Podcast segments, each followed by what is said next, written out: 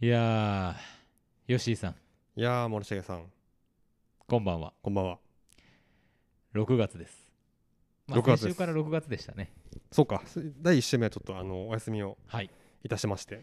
ストックブラザーズ的には、6月が始まりました。 6月一発目ってはこい。とになります。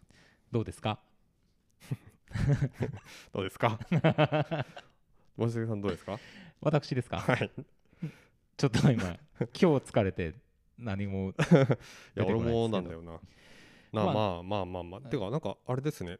まあ、天気の話してしてしまいますけども、はい。あんまり雨降ってないというか、今のところ、ね。まあ、梅雨入りしたっていう、かなり早い梅雨梅雨入りでしたけど、うん。でなんか結局、明日から、金曜日からすごい降るみたいですね。そうなんや。うん、そうそう、明日からね、結構ずっと天気悪いみたい。あー。嫌だわ、もう。嫌だわ、も最近ではあのポンチョを買いましてう。ポンチョ。レインポンチョをポンチョイと、あ、それパン チョイと。はい。 ポンチョね、はいポンチョ買って、うんそのなんていうかな、まあ、できるだけ涼しく涼しくこう雨を防ぐとはい。いうつもりで買いましてまあでも結構なかなかいい感じでこの前来たんですけど初めてうん。うんいい感じであ、そうですか。前なんかねそのなんだっけす300円ストアみたいなところではいはいはい500円500円だったかなで買ったやつが、うもん。う全然ダメでおもーうすぐ破れたしね全然ダメだったんですけどやっぱね、はいうん、その10倍ぐらいの値段したやつ買ったらもう全然違う違いましたそうですか。うんえー、あれポンチョって、うんこう下が空いてるじゃないですかそうそうそうそう風でこうほらさそうなんです逆よさになったあのてるてる坊主みたいにならないのいやだからあの下はねちゃんとズボン履いてるズはあボン履いて、まあ、上がねポンチョっていうへえ感じで、いいですねそうだからやっぱめくれはするんですけどまあうんちゃんと、なんていうかな必要な部分はこう守られるっていう感じであーじゃあまあ風に乗ってスーパーマン気分を味わってらっしゃる風そう風問題はあるよねその、うん向かい風の場合さもう完全に帆になるからさあれ、そうだよねめちゃめちゃ多分ね前に進まなくなると思うんですあよーそれはちょっときついと思うね確かにうね、んうん なんか動力が欲しいんですけどねチャリもなんかまあねなんかもうちょっと手軽にさうんなんていうのああいう電動自転車っていうのうんみたいなものとかはいはいはいはいつけられるといいですけど、結構重いですもんね普通につけたらねうんそうそうそうそうあの充電が切れるとただの重い自転車になるっていう、ねえそうそうそう、うん結構でかいですからねなんか e バイクとかって最近そのチャリアでも見見ますけど、はいうんまあ値段もするしね、そうね、うんそうなんですよまあね、まあ、自転車社会 うんの中でやっぱもうちょっとこう普及をねそうねまあでもねそんなことの普及をね、うん我々は願ってる場合ではないんですよなんだ PS5 をねうんもうちょっとちゃんと普及させてもらわないきやゃ本当ですよも うまだ当たりませんかまだ当たんないねもうなんかなんだっけな最近あそうそうそうなんかいつも聞いてるラジオでね、そそはいのなんか出出てそのゲームのなんかいろいろ記事書いてる方がようやく変えたみたいなこと言っててはいなんかもう嬉しくもないって言ってたんですけどいやあー本当にそうだろうなとねもうなんか「はよ」とにかく「はよ」っていうもうなんかさ次の方が PS5 出るみたいな 話すらだじゃあもうそれがいいですけどねねうんなんか改良版みたいななんかまあ内容は変わんないけどなんかちょっと薄くなるのかなわかんないなるほどちょっと詳しくはよくわかんないですけどなんか廉価版版みたいになったらちょっと嫌だけどねう、んなんかそうだねちょっと流通させるためにみたいなあそれは嫌だ嫌だ嫌ですよね、はいうん、まああのそういうこともありますので毎度申し上げておりますけれども、うん、まあソニーさんよろしければあの PS5 と、うんえーあのコントローラーと、うんえーヘッドセットうんを2セット2セットいただければとはい思います、じゃあ参りましょうはいよろしくお願いしますストックブラザーズ・ザ・ワールド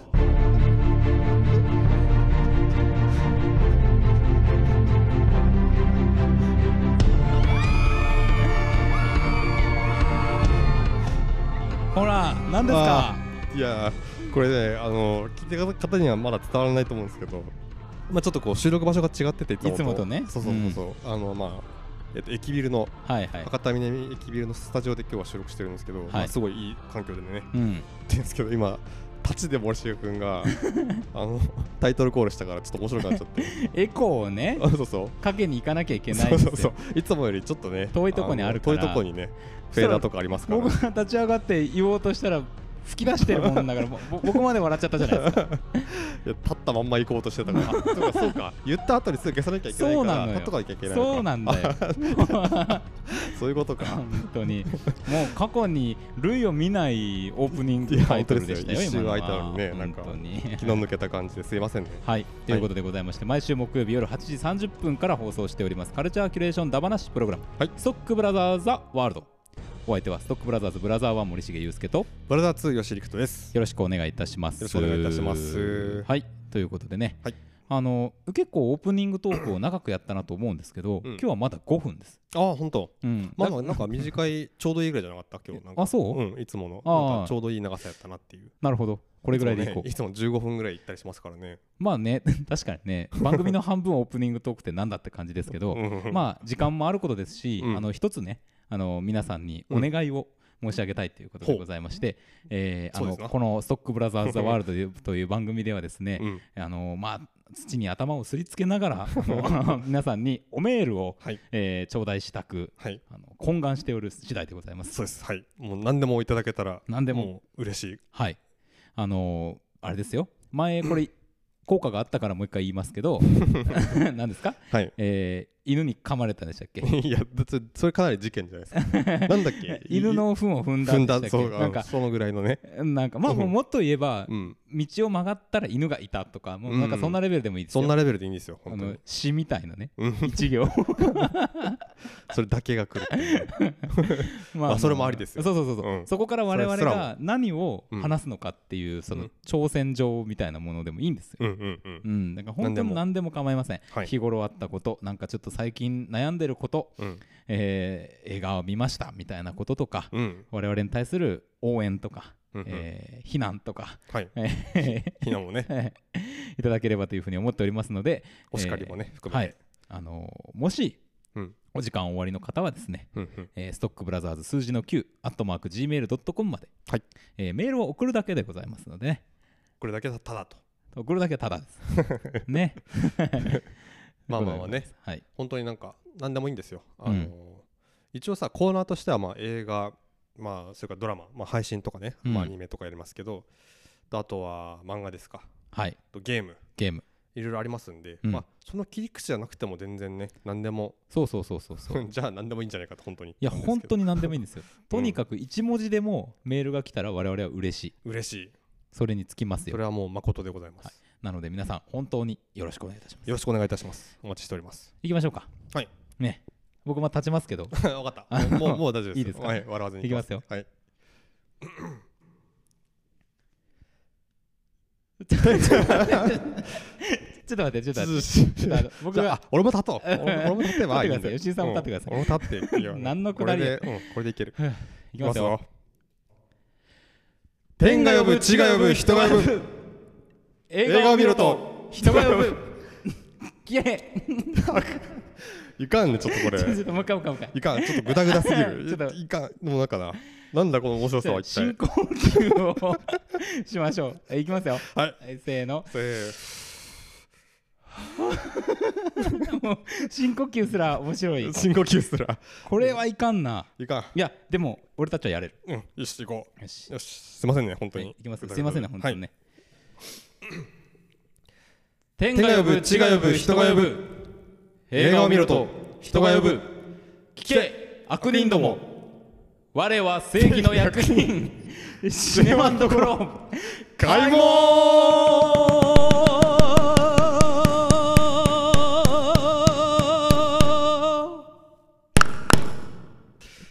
よいしょなんだこれあち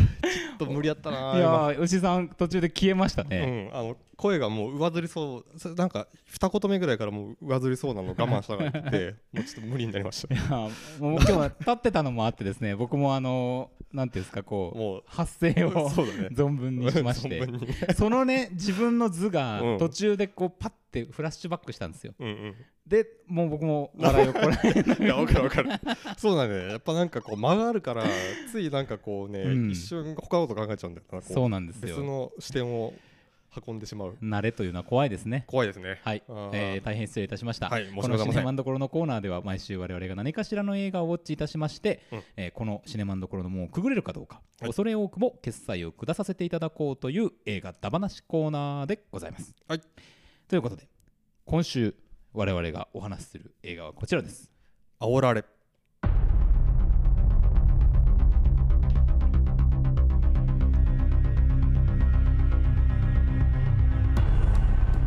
朝寝坊し急いでいたレイチェルは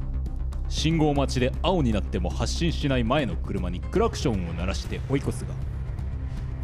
たった一度のクラクションが全てを変える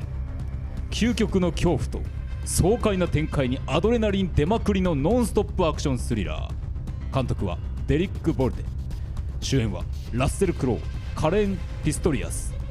煽り運転の最終形態を目撃せよさすがですさお手のもんですな こ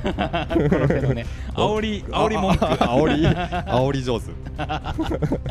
いということでございまして、煽られですね煽られでございますよ、はい見てきましたねえー、っとどっからいこうかな、ねまあ、まずですよ、まあ、僕は、まあ、このまあもちろん現代はさ煽られじゃないわけじゃないですかえーアンヒンジドアンヒンジド、まあ、ちょ今ちょっと調べたんですけど、はいまあ、なんかこう狂気のとかなんかそういう、まあ、その狂ってるみたいな話らしいんですけどね、不安定なみたいな意味もね不あ安る定なっみてたいいなうね話で、うんはいまあ、ら要はラッセル・クロウのことですよねまあそうですねこまのあ、映画でいう、話だったんですけど、まあ、なんかその、まあ、あとこう予告1回だけ見たのかな、なんかその感じとか見て、はい結構なんかまあ、まあ、生ふタイトルもこうちょっとアホっぽいし、うんまあふざけた感じなのかな、ちょっとある程度そと、うですねもなんか完全、まあ、いわゆるなんかちょっとそういうタイプのジャンル映画なのかなと思ってうんいたんですけど、はい、まあ、見てみたら結構、なんていうかな、ヘビーでというか、うんなんか結構ね、食らってしまう。いう感じの映画で、うん、でね、あの終わった後森重君が言ってたんですけどなんか部活に人に勧められんなって言っ てていや本当そうだよなってほんなんかほんと思ったよりちょっとなんか食らってしまって、うんなんかこう足取りちょっと重くなっちゃうぐらいのいや感マジじねだったなっていう、トラップですよこのタイトル、まあ、カタカナで煽られもそうだし、うんうん今僕読みましたけど、うんなんか爽快な展開とかって書いてあるから そうなんだよねかこれもう何も考えずにうんバーッと見に行ってバーッてなれるような映画かなって思うじゃないですうんか、うんうん、そうではありませんそうではありま せんそうなんですよなんかこうだから、まあ、言ってしまうとですね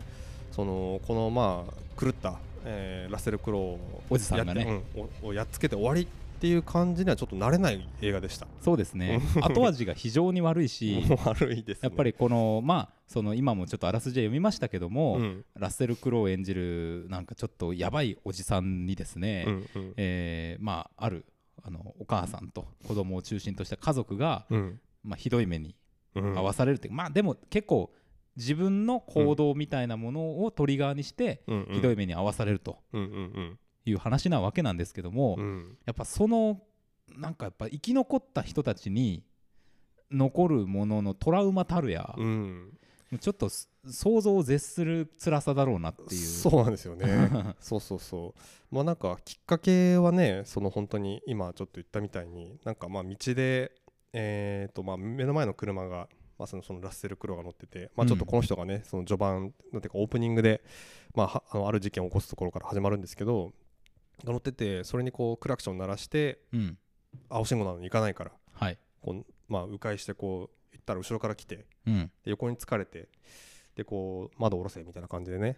で開けたらなんかあまあ謝っ俺も悪かったけど君も謝ってくれよみたいな感じで、そうそうそれでおあいこだろっつってねそうそうそうそうでまあそこでもうちょっと主人公もいろいろその日あの大事なクライアントを失ったりとかねあいろいろんなこうまあしんどいこともちょっとあったのもおそらくありうんいやもう謝らんみたいな感じで言ったところもう彼が無事切れてうん追っかけてくるわけなんですけどうん、う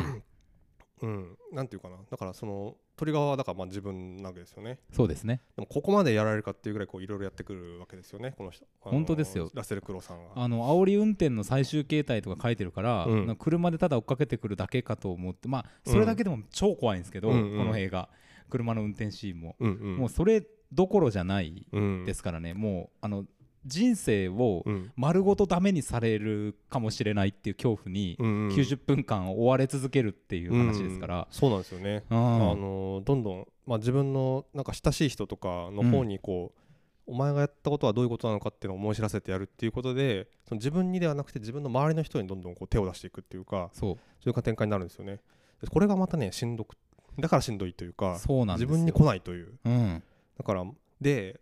あのーまあ言うかもう言っちゃっていいかはいずでそのどんどん殺されていくじゃないですか実際に はいだからあのこれ知り合いがねそう知り合いどんどんとかね死んでいく知り合いがどんどん死んでいってでえっと一応同居している弟のまあ婚約者うんまあ、そのなんか殺し方と言っていいんですかね殺し方でもうなかなかね結構きついものがあっていやーひどいですよ、これはさあみたいななんかもうこの人倒してなんとかって話じゃないねこれっていううん、感じになってくるんでだからそのなんていうかなあちなみにあのみよ良かったかどうかで言ったらすごい良かったと僕はあそうですね、うんあのー思ってましてすごいうんいい映画、まめあち、ゃめちゃくちゃ良かったなとど思ううは良かったかはねまあちょっと話してはいきますけども、うんそうそうそう良かったですねはい、はいまあすごいしんどいしんどいね言ってるんですけど、はいまあ、なんかちょっと思ってたタイプタイプの映画ではなかったんだけど、うんなんかそこはすごく、うんまあ、むしろそういうも映画のとしてすごいしっかりできてたなっていうか、まあ、あのはちゃんと嫌な思いさせてきたなっていうそ感うじそうそうそう、うんまあこれサスペンスサスペンススリラーみたいな形で、うんうんあのー宣伝がされてるような気がするんですけども、うんうんあのーなんていうんですかそのさハラハラ描写とか、うんうん結局ひどい目に遭うかもしれないぞうわきついなこれこのまま行くと大変な目に遭うなみたいなことをうんうんちゃんと伝えるその表現っていうのが、うんうんまああのこの非常に荒いうんあのラッセル・クロウという男とは裏腹にですね、うん細やかに丁寧にうん設置されていると、そうそうそうそこうれ映画表現としてだから非常にすごく丁寧な映画でしたね、そうですね丁寧でしたね、うん本当あのあと脚本も結構丁寧だなってそう思いましあたあね確かにねなんかこう矛盾やっぱなんかこうさジャンル映画ってまあ、うん、ってわけじゃないけどなんかやっぱジャンル映画の脚本もうんすげえ大事じゃないですか、うんなんかそのちょっとのやっぱへんって思ったことがあるとやっぱそれがずっと気になったりするし、うんなんかいかにこうなんかロジックを積み重ねていくかっていうのは結構ジャンル映画においてめちゃくちゃ大事なことっていうか、はいはいそれがよくできてないとやっぱりなんか映画としてやっぱもしあんまり面白くなかったりするじゃないですか、それがあんまりなかったっていうかほとんどなかったなと思って、うすごい丁寧な積み重ねでちゃんとこう、まあ、ロジックというかですね、うん積み重ねられていって、まあ、っていうかもう最初のさあのオープニングのそのあのニュース映像みたいなシーンはいはいもう要は世界的になんていうかなそういうなんていうかちょっとカッとなって、うんその事故、まあ煽り運転から事故を起こしたりとか、うんそういうことはすごい起きてるとでまあその格差もあったりとかうんであとはまあそういう状況だからこう警察もそう人手が足りないんだみたいなうん話がまあちゃんと映画の伏線になってるっていうか、うんあのーまあ、特にその警察の下りなんかここ警察一人でいるんだとかさなんかここ警察すぐ来ないんだとかって思うんだけどそういえばちょっとオープニングにそういうこと言ってたよなっていうのがあるからなんかあんまりそこを突っ込みたくそうそうそうならないんうんですよ、ならないんですよえね。もっと警察早く来るやろとかいう話は、そういうことないってちゃんとそうそうそう伏線があるしで結構さ、うんあのちょっと年いった警察官ばっかなんだよね会うのが、うんたまたまうん、確かに確かになんかそういうこともあるのかっ確かにねていう、うんだから若結手局があさんまりいなかったう、そうなり手がいないっていう話も最初にしてたから、んん、あそういいうことかとか思いながら、うんうんうん、そのあたりはねちゃんとあの貼ってありましたよね予防線がね、本当本当だからそうちゃんとしてるなっていうか、うしっかりしてるなっていうそうそうん、なんかこんなわけないやろって見てたらひょっとしたら余裕ある我々は思える部分があるかもしれないじゃないですか、うんうんあの例えばこの逃げていくお母さん、もうちょっとこうすればいいやんかみたいな、うんうんでもあの実際ああいう場面に行ったら、うんそんなスーパーパワーで局面を乗り切るなんてことは想像できないし、そうっそうそう、ていうリアルがさ、うん、ちゃんとあるんですよね。で多分しかも実際はもっとできないはずなんですよほそうねあこのお母さんほど、うんできた方だね。できた方だから、うんそりゃそそううだそうだ。そうだからねそのいやこうしろよとかそういうストレスもないんですよねそうね。割とねやるべきことをやっ例えば、うんあのガソリンスタンドで、うんえっとガソリンのさ支払いしてる時に車の方見たら後ろに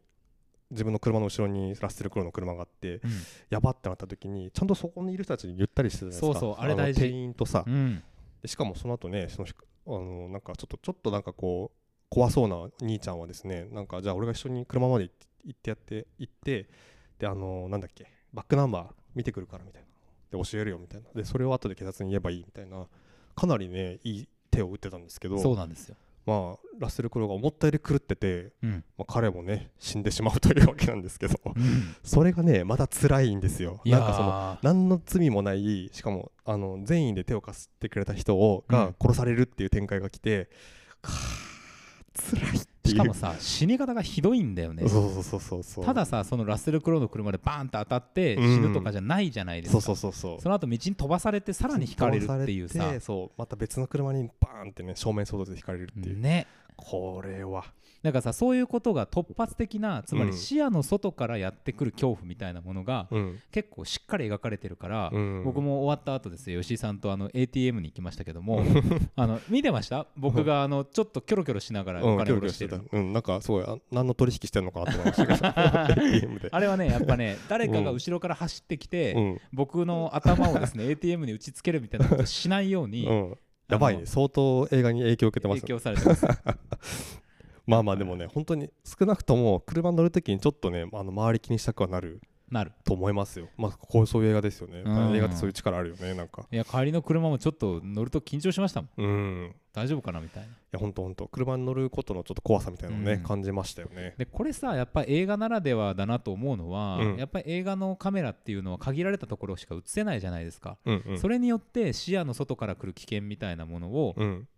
そのつまりあの登場人物がただぼーっとしてて見てないみたいな話をさ、ちゃんと観客も、うんうん観客がしっかりしてても見えないから、うんあのそな変なとこから車が飛んでくるとか、うんそういうことをびっくりするものとして描けるっていう、うんあこれ本当映画ならではの方法だし、うんうんうんあとやっぱさっきちょっと話してましたけどこのコロナ禍でさ撮影が難しい中で、うんやっぱ車の中を中心にした物語を描くっていうのは、うんうんすごくやりやすい撮り方なのかもなーってちょっと思って、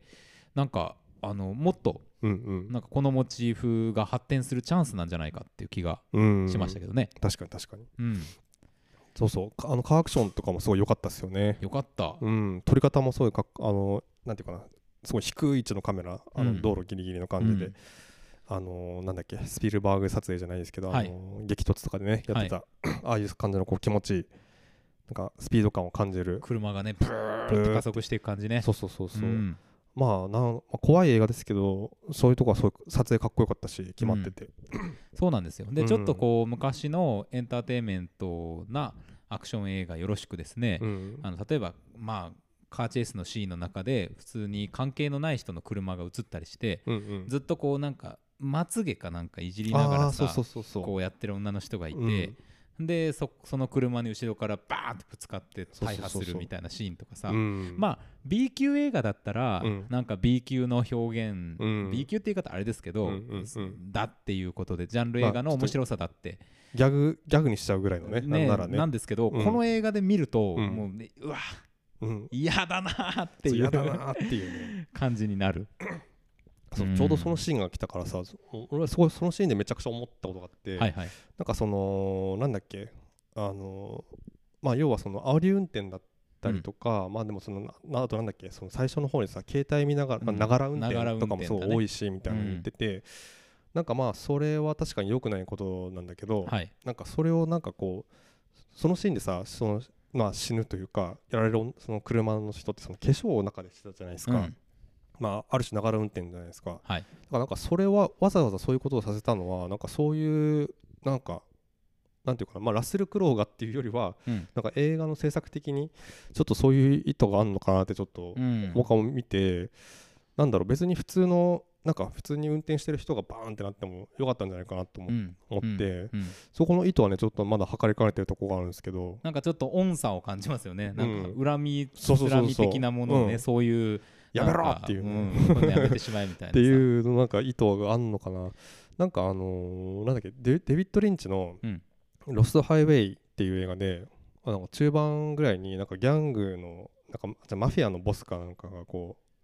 ずっとそれを知らんで煽り運転されてて、はいはい、なんか先に行かした後にものすげえ煽り今度煽り運転かまして、んそいつ今度捕まえて道路に引きずり出して、はいはい、あれ運転すんじゃねえっつってぶち切れて殴りまくるっていうシーンがうん、結構な尺をたっぷりとってねそういうシーンがあるんですけなるほどね、それを見てるときにあこれデビッド・リンチがめちゃくちゃ怒ってるんやろうなって 煽り運転にうね。んっていうのをめっちゃ感じたんだけ ど、はいはい、なんかね今回の場合はそうそういうのがどこもどの程度あるのかなっていうのはちょっとこう気になったところですね、そうですねなんかまあでもなんかそういう話をさ、うん、うん、あのめちゃめちゃ前面に出してるかっていうと、うんうんそうでもないってそいううそうそうかそうそうなんですよ、まあ確かに宣伝では煽り運転ってついていたりとかなんかいろいろしますけど、なんかどちらかっていうとその、うん映画表現の方うんにちゃんと力は入れてるだろうなっていう感じはしますそうそうそうね。もちろんもちろんうん、なんかちょっと気になったかっていう感じですねそうですね。まあなんならその終わり方もねそのなんかね、まあ、ある終わり方をしてその息子に「あそれ正しい選択ライトチョイスだっけ?」なんかって言われてて、まあそうかなっていういやかそうそうそうそううあの終わった後うんのなんかあの親子の安堵感とか うん次へ進もうとしてる感っていうのはうん一切説得力がないんですよねうん、うんあれはねだから余計にちょっとなんかこうなんだろう、ちょっとやっぱり尻込みそうそうそうなんかそうこその先もやっぱりこう今回の事件を引きずって生きていってしまうっていう感じはね強かったですよねう。そうなんですよ、うんあれはねでも結構わざとうんそういうこう、しまあ、ある種白々しく見えるようなうんエンディングにしたのかなとは思いましたけどね、うんなんかかかってる音楽もなんか本当に晴れ晴れしい音楽というよりは、まあね、晴れ晴れしい風のうん何かっていう感じでかけてきてたかいやらーそうだねなんかなそうだよねううんん、そうそうそうなんか明らかにねこうなんかこうやったー終わったーって感じじゃないんですよ、うんこれそう90年代のさ、えうんあのホラー映画とかで敵をこう倒して生き残った人がこう家に帰っていくみたいなシーンで流れるよううなんものを意識してるようなさ、うん感じはしたけど、うんうんでそういうまあ古い車乗ってるしでもやっぱそこで実際に流れている音楽とか、うん実際に起こってる状況とか、うっんていうものは決してそうなんだよねそのようにクリーンではなかったですようね。んうんでもなんかそのまあそんなにからその主人公の態度は確かにそんなによくは、まあ、褒めよよくはない態度でしたけど、うんまあそんな目に遭うほどのことじゃないじゃないですかそうそうそうそだうからなかなかなかなかねこうちょっと引きずるものがあるっていう感じがねちょっとあるんですけど、もうちょっとね、うん、車乗れんでしょいや本当そうよくさそのまああこれだけの事件に巻き込まれて、うんあもう帰っていいですよえ本当にあそこで帰っていいってなるのかなって思ったけど、ねまあこう普通に乗って帰るじゃないですか車に、う二ん人ともよく普通に乗れるなって思いましたよねねもうなんか怖くて乗れたくないよっていや送って帰ってくれってうんそうそうそうそうこの車にまた乗るのかっていうねうねいやそうなんですよだからやっぱまあラッセル・クロウがさし最終盤でさえ、うん、 「お前は俺を忘れない」とうんうん言ってまあうんそれは息子を救えないっていう記憶だっていうさうんうん話なんで実際には助けることはできたしうん違うんですけどうんうんでもやっぱ違う意味でというかそこまでの全ての時点でもうあの絶対にあいつの顔忘れないだろうしうんうん寝れないと思ううよ。だね寝れないよね絶対あの PTSD とかになると思うから、んんなるよね そっていうのをやっぱ考えちゃうぐらいのね、なんかこうあお重さのあるうそうそうそうそう内容でしたね。それをもうちょっとこうある種無理やりうん、わざと無理やりうん、終わらせたってうんういうんうんうん、感じがさまた意地が悪いなっていう そうね気がしましたよね意地は悪いよね。だからやっぱなんかほんとモンスターものとか、うんホラーの映画とかこの人撮ってほしいなって気がしますけどねうん確かに。うん、あのラストサマー2022みたいなのやってほしい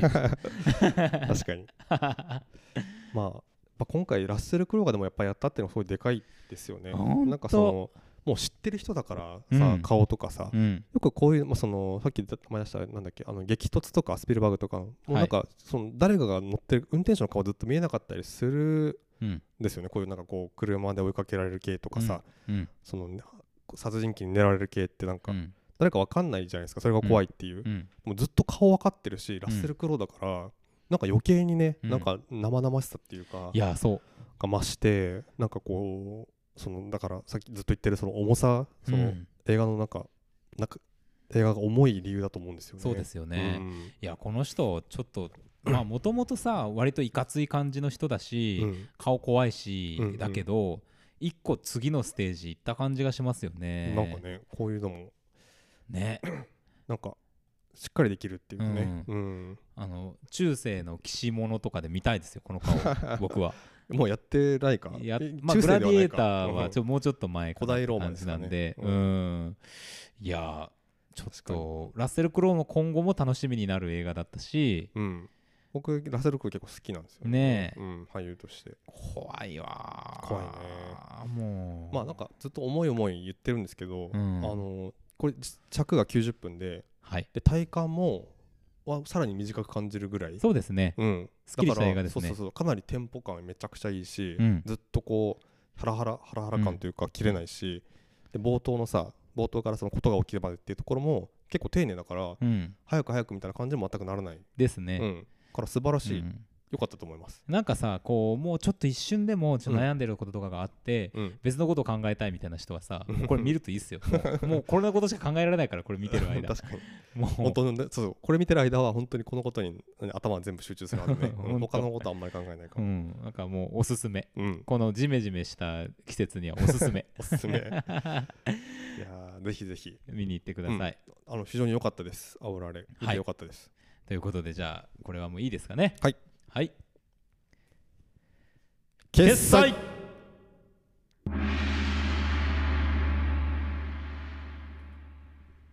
はい、はいはいさあということでえー、煽られは決済ということで、このコーナーに参りたいと思います、はい、今日の英単語よいしょ